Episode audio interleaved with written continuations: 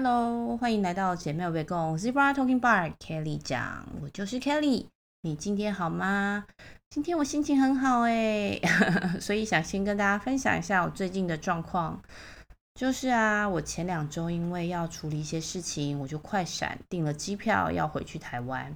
然后呢，说时迟那时快。订了机票的隔天，因为晚上订机票，隔天早上我就感冒了，所以回去之前其实已经通常都会很忙碌，结果我还生病了。但好在后来又好一些啦。但回去之后啊，我还是就是也有休息哦，我没有安排什么特别多的聚会，就是跟我的家人相聚，然后处理好事情，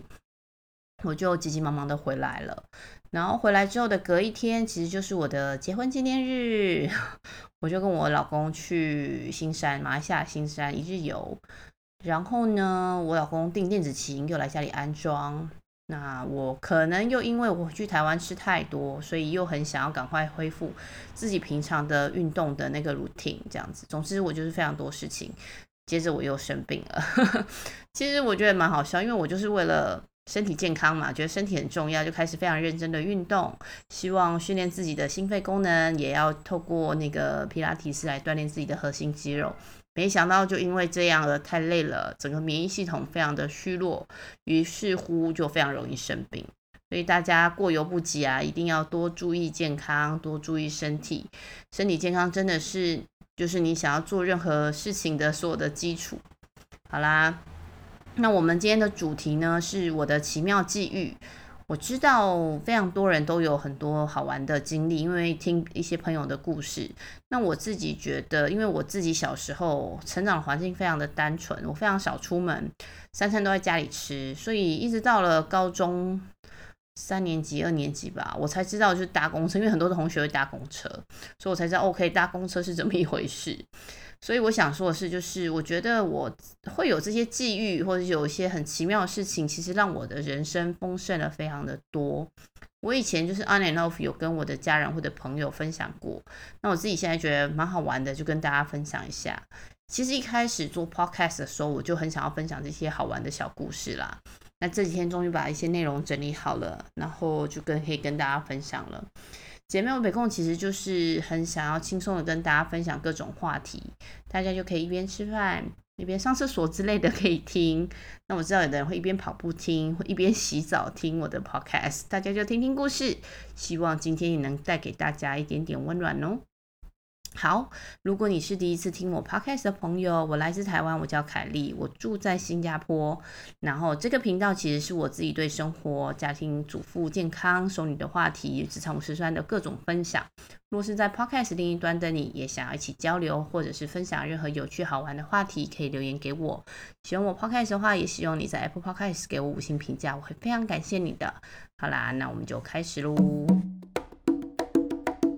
虽然我现在是家庭主妇，但是我过去有大概二十年的时间是在科技业工作。出社会后的第一个工作是手机产品验证工程师，听起来好像很困难，但实际上也真的非常困难。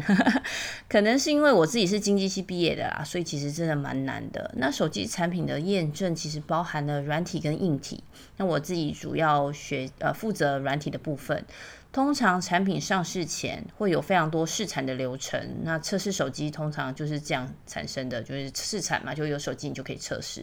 那一旦相关验证都过了之后，就可以正式上市。在那之前呢，硬体通常不太会有更新啊，因为一旦更新，所有的测试都要重做啊，什么 baseband layout 可以承受的温度啊、撞击、按键操作，还有其他的很多。因为我没有非常的。呃，我没有真的做硬体的部分，但是硬体验证的流程是需要非常高的一些成本，因为打错这个模基本上就是重来嘛。那软体的部分就比较弹性，但也不是总是做得到啦，但是比较弹性一点。那最基本就是那个 functional test，每一个功能都需要去操作。那我们会有机器测试啊，monkey test，压力测试也会有一条一条的 test case，就是不同的测试的任务。呃，我不知道是不是这样翻译啦，反正就是按照步骤，一步步骤，一步一步的去完成。那除了这些基本功能的测试之外，手机的测试有很大的一块是讯号的测试，这部分的验证就比较具体，因为你知道工程师都在台湾，所以开发的过程中就在台湾的办公室里面去做。那我们会有实验室可以去模拟，也会他们也可以在就是台湾的实体的电信讯号下面去做一些测试。但是我们不可以只是在台湾的环境下去验证，因为全球各地都有不同的标准，就像法规那样子的概念。那欧洲会有 GCF 的测试，然后美国就是 PTCRB。所以我刚开始的时候，就是因为客户他可能在各个国家嘛做测试，然后他们的网电信网络的设定也不一定是一样的，所以基地台的讯号啊。那些 radio frequency 无线电射频都可能会不同，会有一些改变。那身为一个手机产品验证工程师啊，我就需要到客户端去协助厘清处理这个问题，找到比如说问题复制的方式，然后需要采集相关的一些数据，就像是客户 level one 的一个就第一线的一个资源。当真的没有办法解决问题的时候，有时候我们也会有其他负责就是这个功能或这个问题的工程师。出差到客户端，听起来其实结论就是我呢，因为工作的关系，我需要到世界各地去测试手机，尤其是就是跟电信讯号相关的部分。那比较能够让大家快速理解的就是，我们会带着手机移动嘛，在移动的过程中，手机就会跟附近的基地来说：“我在这里，我在这里。”这样子别人打电话给你才会知道从哪里找到你。那这个方式其实就是基地台收到。你在这里的这个讯号，它回传给原本你签约的这家电信业者。那我们在搭捷运啊，又或者是搭车的时候，我们用手机打电话，就觉得咦，好像收讯不好，或者是直接断线了，就很可能就是因为讯号在基地台之间 handover 的时候，就是交接的时候没有成功，又或者是交接过程中花花太长的时间 time out 了，这些都是一些就是呃。收讯不好，你看到的直观的结果，但其实，在手机的内部，我们需要去处理手机啊、呃、manage 这些讯号还有耗电的一些功能相关的部分。那有了一些完整的测试，我们才可以确保手机出货量产之后的品质。现在大家可能比较少讲电话啦，多数都是用数据网络了。但是当数据网络不稳定，你看你的直播啦，或者是你看的影片。载入的速度非常的慢，其实也会有非常多的客诉的。那我其实是因为工作才学这些通信的原理。刚进公司的时候，我连网络架构有七成这件事情都完全不知道。其实花了非常多的时间，然后我都在念那个 ETSI 的那个规格 spec。那因为总得要知道嘛，到底有什么功能，我才能写 test case，我才能验证啊，就一步一脚印的去学习。那我也非常幸运的，后来转到一家幸福企业，我的同事啊、老板、客户都非常的照顾我，所以就有今天想要跟大家分享，就是我自己也觉得非常奇妙的际遇。我记得我加入这家幸福企业没有很久的时间。就已经，但也算一段时间啦。然后在某一个工作会议里面，老板就询问啊，咦，有一个客户需求需要去巴西出差的，然后就大家就瞬间安静了。巴西耶，全部的人都安静下来。然后老板就说：“那 Kelly 你去吧。”然后我整个就傻住，非常惊讶。但是我有扣好我的下巴不要掉下来，然后默默接受后，然后我就继续工作。接着就是老板要帮我们办签证嘛，然后因为其实是二十年前了，我觉得当时去巴西的签证是一张就是好像大概 B5 size 的一个纸，一张纸，然后秘书他说他好不容易申请到，一直跟我讲要收好哦，我那时候也非常的小心啦，然后也觉得就是之后可以拿来做纪念嘛，因为毕竟。没有这个工作机会，我应该不会去巴西，所以我那时候也没有拍照下来。结果出境的时候竟然被收走了，我的护照上面没有留下一点点 跟巴西有关的痕痕迹，因为所有的签证跟章进出都在那那张纸上。然后我今天有稍微找一下，现在巴西签证的样子，已经像那种以前的申根签证，会把签证贴到护照里，然后在那边盖章。所以现在你去巴西就会有一个依据，知道你去过。然后我出差那个时候啊，手机可能最多就是三十万像素，就是我也没有拍到什么照片，就是，我记得拍客户应该有拍照啦，就是用一般有底片的那种相机。总之，这段回忆就是在我的脑海里面，那我现在就把它记录下来。先讲一下，我是两千零五年去巴西的，那时候没有特别的记录，真的就是年代久远，很多的背景可能也不可考了。但我相信时代进步，现在的巴西有更多有趣好玩的地方让大家去探索。我去巴西的时候，原本安排的班机是。我需要先入境美国，然后隔一天再转机。但是因为我没有美国签证，所以秘书说要倒着飞，就是逆着地球自转的方向飞。所以我就先从台湾飞香港，香港到曼谷，曼谷再到南非的约翰尼斯堡，然后再从约翰尼斯堡转到圣保罗。我那时候是一个人出差哦。二十出头岁这样子，我老板非常的勇敢，竟然派了一个女生只身前往巴西，我还是觉得我非常佩服她。反正我记得我同事帮我算了，我大概花了一天半的时间，三十多个小时，我才能抵达巴西。然后记得我刚刚有讲到约翰尼斯堡转机，对吧？我那时候就从约翰尼斯堡飞巴西的时候，整个飞机弥漫着我非常不熟悉的味道。所以我就一直喝酒，想说可以睡着就好了。就我喝到空服员来关心我说：“诶，请问小姐你怎么了？”但是也因为一直喝酒了，我就知道有一种很好喝的南非大象酒叫 Amarula，大家有去南非一定要买，就是那个那个酒瓶上面就一只大象，非常的好喝。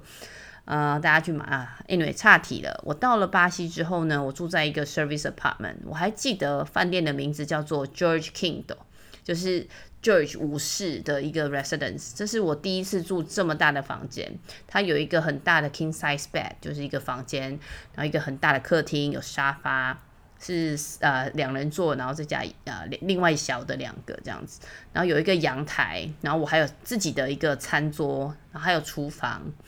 然后还有一个跟我房间一样大的浴室。我有一个 Jacuzzi 的浴缸，这样，所以其实有稍稍安慰了我飞这么远才到达这个地方的一个状态。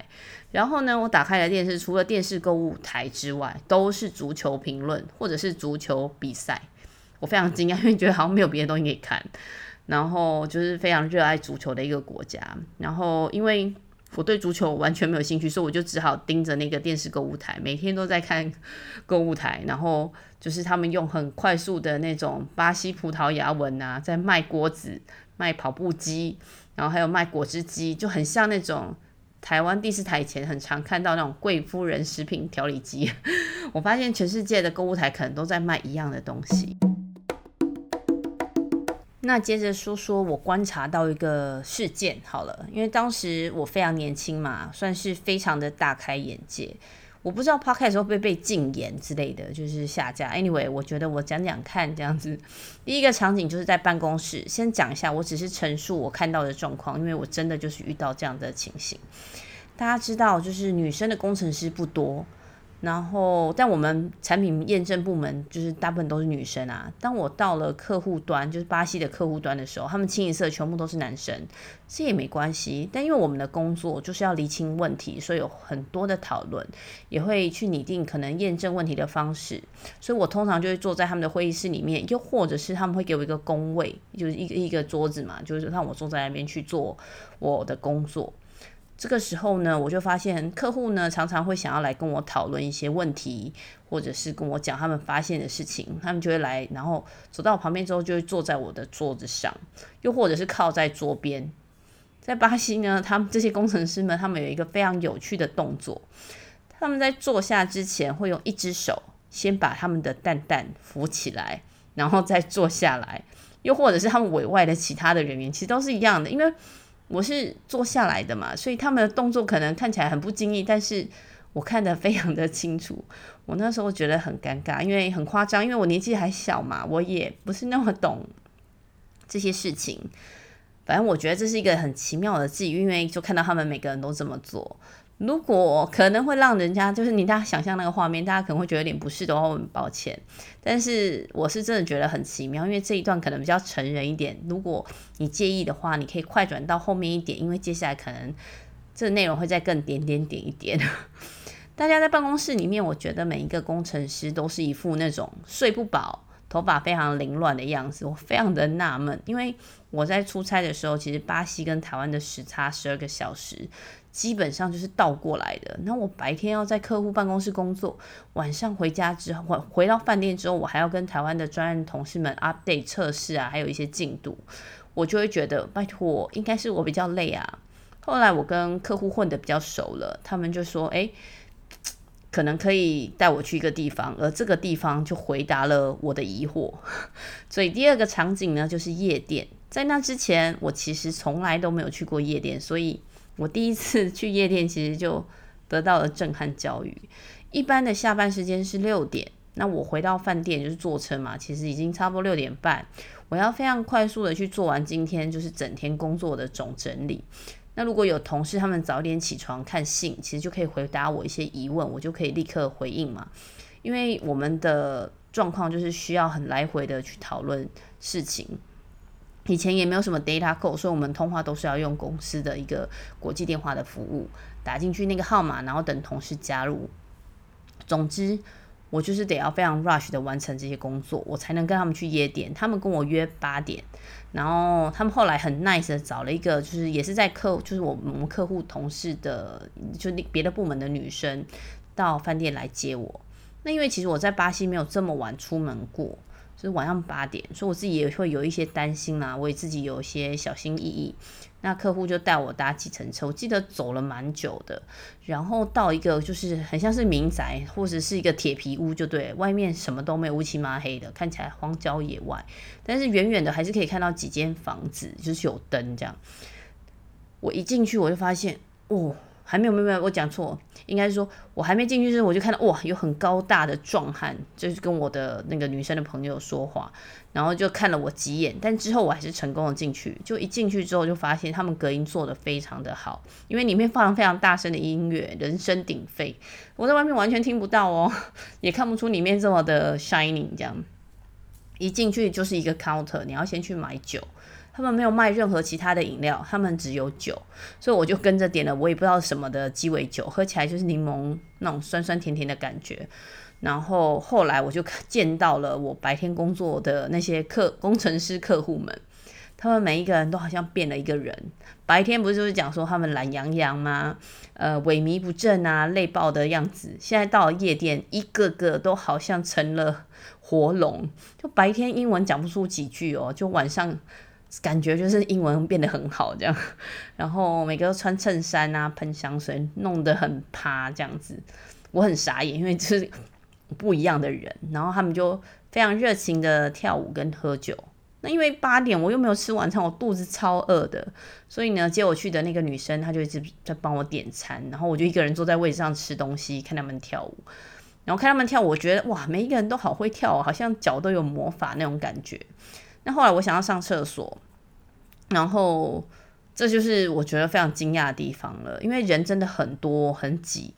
那我就跟我朋友说我去上厕所，一个人非常勇敢的去找厕所，因为里面很大嘛。一路上有好多人跟我讲话，好在我是都听不懂啊，然后就赶反正就是离开就对。然后看到厕所指示牌，我顺走，然后路边就是通往厕所那旁边那个门，很像走道。旁边都是人，那我一走进去厕所，然后发现诶门没有关嘛，我就要进去，就打开门，我就发现有许多人 在里面直接在做他们爱的那件事，然后我还急急忙忙道歉，然后就退出来往回走，才发现就每一间都是这样。往回走的时候，我才发现哇塞，原来刚刚我以为是路人的那些人，其实也都正在这样子。就是让我无法呼吸，我当下真的很想上厕所，可是也没有办法，所以我就赶快回去跟我的朋友讲，然后他们就带我去找保全，然后保全就带着我们去厕所，然后就把正在不管什么姿势的那些人赶出厕所，然后我们两个就赶快上厕所，但出来之后啦，就这一路上还是非常的热闹，所以这一部分就是我说我觉得非常的。夸张，然后是我觉得震撼教育的部分，这样。然后再来讲吃的，我最喜欢的部分，然后大家也压压惊，因为我有请客户带我去逛市集嘛，然后我就吃到一个街头小吃，叫是叫做 Pastel，P A S T E L。没有想到我还记得这名字，因为我真的很喜欢。那时候我吃到的时候，我还有请客户就是写下来，因为他们的发音可能跟我有些些不一样。Bastille 其实是一种油炸的馅饼，你可以克制里面要包的东西，就像是在饭店吃早餐的 omelette，你可以选料啊，碎肉、肉、呃火腿、蔬菜、调味等等。那你选好之后，老板就会在现场制作包料跟油炸，然后就香喷喷。然后我觉得最灵魂就是你可以咬破一个洞，因为很烫嘛，馅饼，然后你就可以放进去巴西的沙沙就是沙沙酱，香喷喷的 Bastille，再加上酸甜辣清爽的沙沙酱，我觉得真的很可以，非常的好吃，而且一个 Bastille 就是一个 real，嗯，我觉得很便宜，因为当时汇率大概十块钱台币左右，现在因为新冠疫情，巴西货币贬值的非常的严重，只要好像现在只要六块钱就可以换到 one real 这样子。还有就是巴西有一个很好喝又健康的饮料，叫做 Guarana 瓜拉瓜拿纳纳吧，就有的人这样翻译。这个 Guarana 呢，它的意思就是人像人眼睛的果实，大家可以 Google 看一下这个这个果实的照片。这 Guarana 在巴西的普遍程度就跟我们喝黑松沙士啊、苹果西打很像，就喝起来我觉得很像苹果西打啦，甜甜的，是个国民饮料。每一个人都会跟我说，这个是越喝越健康、越喝越瘦的饮料。我自己觉得很好喝，因为在巴西除了喝水或者喝酒，好像就是会喝这个饮料啦。那后来我有查一些资讯，我觉得可能会会讲说它很健康，可能是因为那个咖啡因会刺激嘛，所以大家会促进那个新陈代谢，因为果实有咖啡因。我觉得好奇想尝试的朋友，现在台湾有一些通路是可以买得到，你们上网查一下。另外一个就是大家可能都很知道的那个巴西窑烤。不过，因为那时候我真的完全不知道什么是巴西窑烤，我是因为出差的时候才知道的。因为很后来我才听到人家讲很有名。我出差住在 service apartment 非常长的一段时间，我就跟柜台人员就是开始就敢问他们东西，他们也会愿意回答，因为不然我讲英文他们都会非常害怕。所以我就请他们推荐，诶，可以去吃什么？所以他们就推荐了这家餐厅，就是很厉害的一个巴西窑烤，然后用非常。美练邓的英文说 “all you can eat”，“all you can eat”，然后一个价钱这样跟我说，我想说太好了耶，感觉非常便宜耶。虽然这个地方车程有一点远，但他们这么推荐说这个价格实惠，而且本地人都会自己呃本地人都会去的地方，应该就是很 OK 的吧。所以我就请他们帮我订计程车，然后找了一个周六的中午，我就搭车去了。我已经不我已经不记得那个餐厅的名字，就是那个餐厅非常的大。总觉得好像可以放一千个人那种 buffet 的餐厅，像是饗食天堂那样非常大。我进去餐厅的时候啊，有跟餐厅服务人员确认哦，我要那个 all you can eat 吃到饱的哦，不是阿拉卡单点的那种。然后他们就微笑点头这样，然后呢就上桌了。餐厅的服务非常的好，它全部都是 table service，就是很像香港茶餐厅，会有人推着推车来问你，诶，你要不要这个啊？然后你要不要哪一个这样子？所以一开始的时候。呃，就是那些呃烤肉，就是他们很像中东卷饼，会跟大铁棍这样，然后上面很多的肉烤好削下来给你，然后他们就会这样 serve 你，就会有很多的壮丁，每个人都非常的壮，手背很粗，感觉一挥钱我就会晕倒，然后他们就会拿着那一串肉，那可能是牛肉，可能是猪肉，可能是鸡肉，这样就各种肉，然后如果你要，他们就会削一点给你这样，然后呢，我后来呢就看到，哎，有饮料诶，原来饮料在这里啊。那我就问他说，哎，这个也是 all you can eat 吗？然后那个餐车的服务生可能听不懂，就是点头微笑。那我就觉得，嗯，应该是。我就非常大肆的点，因为他餐车是除了饮料之外，就汽水之外，他还有就是各种酒。那我都没有见过，我就觉得，哎，每一个都想要试试看，什么咖啡酒、巧克力酒、奶酒。嗯，或者是他们当地说以很厉害的 vodka 这样大吃大喝的状况下，我就觉得太好了。我来西来巴西，终于好像过着比较舒服的生活，太开心了。但物极必反哦，在结账的时候，我看到账单之后，非常的傻眼，真的嘿，怎么这么贵？就餐厅经理才就是慢慢的跟我解释，很努力的跟我解释。吃到饱的地方就是肉而已，所有的饮料都要另外付费。但是因为语言的问题，他们就觉得嗯，可能我不懂这样，所以他们就谅解了我。可是还是要付钱啊，就给我一些折扣这样。但是已经几乎花完我身上所有的钱，然后我还要坐车回去饭店，是不是很 Oh my God？然后巴西窑烤真的很好吃，因为他们肉质就是非常的好，然后撒上一点点盐巴，就是一道道美味佳肴。那为了这个美食呢，我也真的付出相当的代价。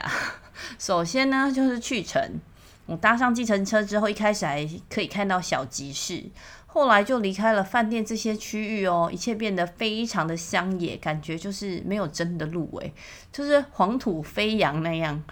然后计程车司机还以为我会讲当地的语言，一路上呢就是一直跟我说话，感觉好像在介绍吧，但因为我完全听不懂，就一直微笑点头。反正。饭店里面的人已经有帮我跟他解释我要去的地方嘛。那过了一些时间，就忽然间司机非常的紧张，一直讲很快的话，重复，但我其实真的听不懂。最后他就试图就是把我的头压往下压，叫我躲起来那种概念，躲在他后面。我又我又躲一下，但因为这种我真的很不懂，你觉得很奇怪。后来我才发现，外面有武装部队。他们是真的拿着枪，然后穿军人的服装，然后叫我下车，然后司机也下车，然后就跟他们讲了很多话。可是我也不知道他们是什么样的状况，他们就看着我，然后也看不懂我是谁。然后我有试着跟他们解释我是谁，这样子没有用，因为完全大家不能沟通。然后后来司机就把他身上包很像零钱的东西就给我看，问我有没有钱那种概念，然后就把钱塞给那个武装部队。然后我就回他说，我就这些钱，因为那时候在皮包里面的钱其实放的很少，我就给他们，然后我就安全的离开了，顺利的抵达我的 barbecue 的那个巴西窑烤的店。但其实那时候我一直以为这是当地的警察或者是军人，就是要过路费那种概念啊。后来我回到就是客户的办公室，跟他们讲了这件事情，客户每一个人都吓坏了。然后就他们还上报到他们最大的老板那里，然后那老板还跟我说，那个就是坏人，下次如果我需要出门的话，不要一个人，一定要请他们一起陪同，因为这真的太危险了。那因为去程我没有太有紧张感，因为我那时候就觉得他们应该是好人吧，就是当地政府的人这样。那回程的时候刚刚有讲到，因为大吃大喝，钱都花光了，就没有钱坐计程车。所以呢，我就把我身上藏的所有的钱，放在鞋底啊、在袜子里啊什么的，都拿出来数好之后，我就知道，嗯，应该是不够付我计程车的费用的。再加上我台湾的信用卡在巴西根本就没有办法使用，所以第一天其实我在饭店要 check in 的时候就没有刷过。后来其实是我的客户出具一些证明，就让我能够先入住。那我没有现金，没有办法付计程车费，又不能请 hotel 帮我付钱，所以我一路上就一直在思考怎么办，死定了，我怎么回去？所以呢，那时候因为回程的计程车是请餐厅的人帮我叫嘛，所以搭上车之后，我就一直盯着那个计费表，一直跳，一直跳，终于跳到啊，这是我剩下所有的钱的那个金额了，我就立刻跟司机说 stop stop，然后他非常的惊讶，然后我也很惊讶。但是也没有办法沟通啦，然后他拿钱就就开走了，然后我下车的地方刚好是就靠近呃饭店的一个小集市吧，我觉得我大概认得这样子，我觉得蛮靠近。一下车，因为小集市非常多人，就非常多人看着我，然后我就非常的紧张。可是因为我大概认得回去的方向，所以我就一边走。原本想说要不要顺便看看集市，但因为每一个人的眼神看着我，就是我是个异类的感觉，我非常的害怕。然后加上我是一个人，一个女生，所以我后来就开始跑，用跑的想说应该会比较快，因为跑回去的时候就是感觉快天黑嘛，就一边跑，真的到了 hotel，其实天已经黑了。那时候跟我比较熟悉的饭店的服务人员，他非常惊讶，说我怎么没有搭计程车回去，还问我发生什么事。那时候我其实很因为很害怕又很累，我都说不出话来，因为真的很紧张。所以想一想，我那时候也真的非常的 勇敢。我偶尔想起以前出差的经历，其实会有那种穿越的感觉，就好像就是昨天发生的事情那样。这些出差的经历其实丰富了我的人生非常多非常多。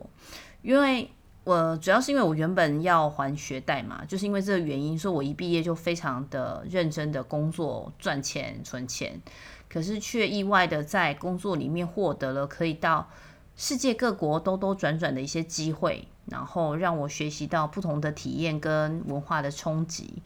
现在我在生活中也常常会发现，原来以前可能觉得很有压力的一些事情，其实带动了我们的成长。我们的一个念头，也可能让我们否极泰来啊。就像我看到武装部队的这些巴西的人，我以为他们是好人啊，所以我那时候不会害怕，不会紧张。搞不好我就是因为非常的从容啊，我就被释放了，对不对？新加坡其实是我毕业工作后第一次出差的地方，然后接着我后来出差旅行好多好多国家，没想到我最后会嫁到这里，对吧？所以每一个旅行让我回味无穷。然后我有了巴西的经验，我出门就会再更小心一些。那我可能也会再整理一些其他出差的一些奇妙际遇跟大家分享。我目前大概去了二十多个国家吧。旅行的过程中，其实我非常喜欢去每一个国家或者是那个城市的一些 farmers market 或者是小集市，因为我觉得可以观察到当地人真正的怎么如何生活啦。然后每一个国家的人，他们会有他们喜欢的一些生活方式，也会推展成他们不同的一个文化。那接触这个不同文化的过程中，我自己觉得可以。透过他们去认识自己，就我喜欢这些东西，或是我不喜欢这些东西，哪些东西是我能接受的，哪些东西是我觉得特殊的。所以我觉得在跟新的文化互动之后，其实就是一种自我升级，变成一个新版的自己的那种感觉。好的，那很感谢你今天花了这么多的时间听到这里。最后，希望姐妹们共可以跟大家一起学习成长，透过这个频道的各种话题来连接跟帮助更多世界不同角落的你们哦。欢迎大家留言分享讨论，也可以 email 给我，我的 email 是 newbiehipster@gmail.com。我们下期再会喽，拜拜。